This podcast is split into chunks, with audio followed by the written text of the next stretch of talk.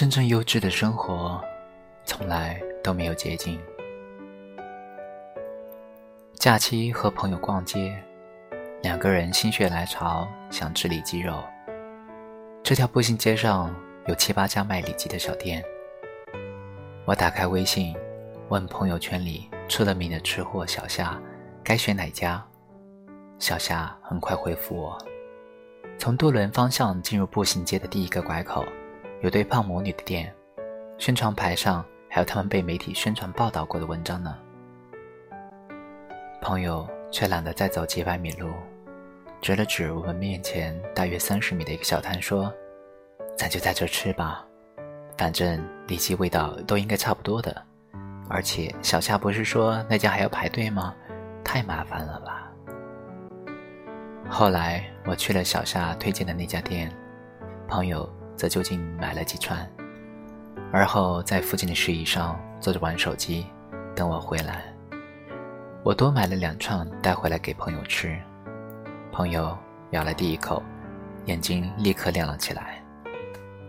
哇，你买的好好吃啊，色味俱佳，口感饱满，齿颊留香。我刚买的，肉质粗糙，味同嚼蜡，难以下咽。我没吃几口就扔了。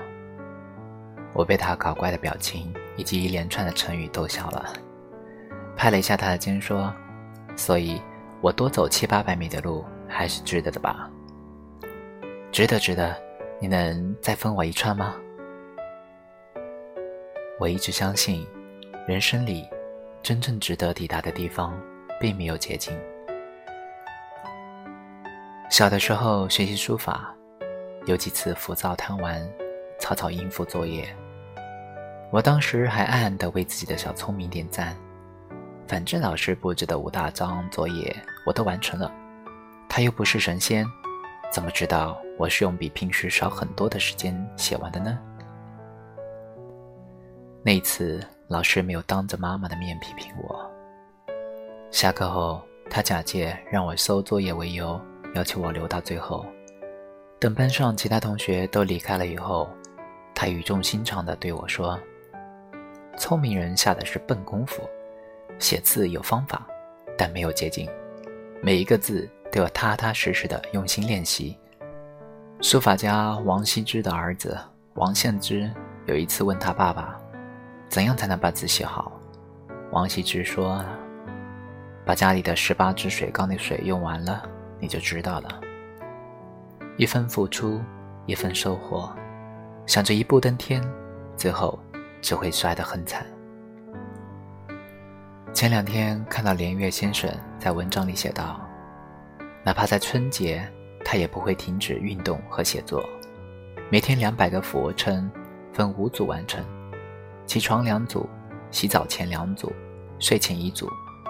文章依旧继续保持更新，因为肌肉和文字一样，都需要保持感觉。你想要健壮的体魄，出众的写作能力，就需要务实的精神。”每日耕耘，选择走捷径的人，省了时间与精力，也省掉了自己的才华。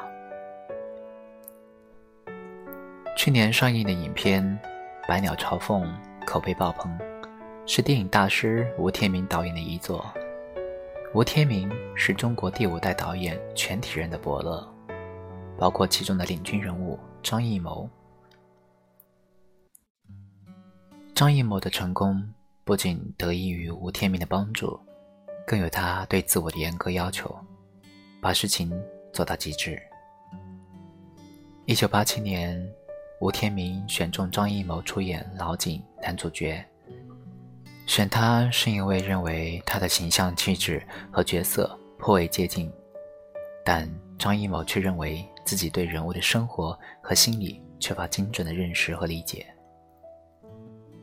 演员的捷径。是听导演说说戏，或者看之前其他的电影演员如何塑造角色。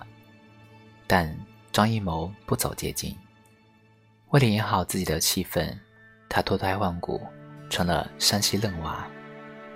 两个月的时间里，坚持每天早、中、晚从山上背下一百五十斤左右的石板。为了与戏里被困在井下三天的人物角色感同身受，张艺谋三天未进一粒米，真的傻傻的饿了三天。有人问他为何这么一根筋，他答：“不试过，我不放心。”最终，张艺谋凭着这个角色获得金鸡百花双料影帝。在摄影和摄像技术早已普及，每天都有百亿视觉产品上传网络的互联网时代，仅有手机就能化身摄影摄像师的我们，并不能理解，将此刻定格为永远，是一件怎样艰难并且神圣的事情。但真正好的摄影，并没有捷径。甚至要赌上生命。二十世纪最著名的战地记者罗伯特·卡帕曾经说过：“如果你拍的不够好，那是因为你靠得不够近。”这位勇敢、丝毫不逊战士的摄影师，冒着枪林弹雨，穿梭在世界大战的烽火中，留下永载史册的作品和令人窒息的真相，摄人心魂，发人深省。为一张小照片，一条短视频，真正的大师不惜代价，甚至豁出性命。那是因为，在他们看来，每一张照片，每一段视频，都是有尊严的。决定性瞬间理论的创立者布列松说过：“永远秉持对被摄者和自己的最大尊重。”好的视频，宁愿漫长叙事，也绝不姑且凑合。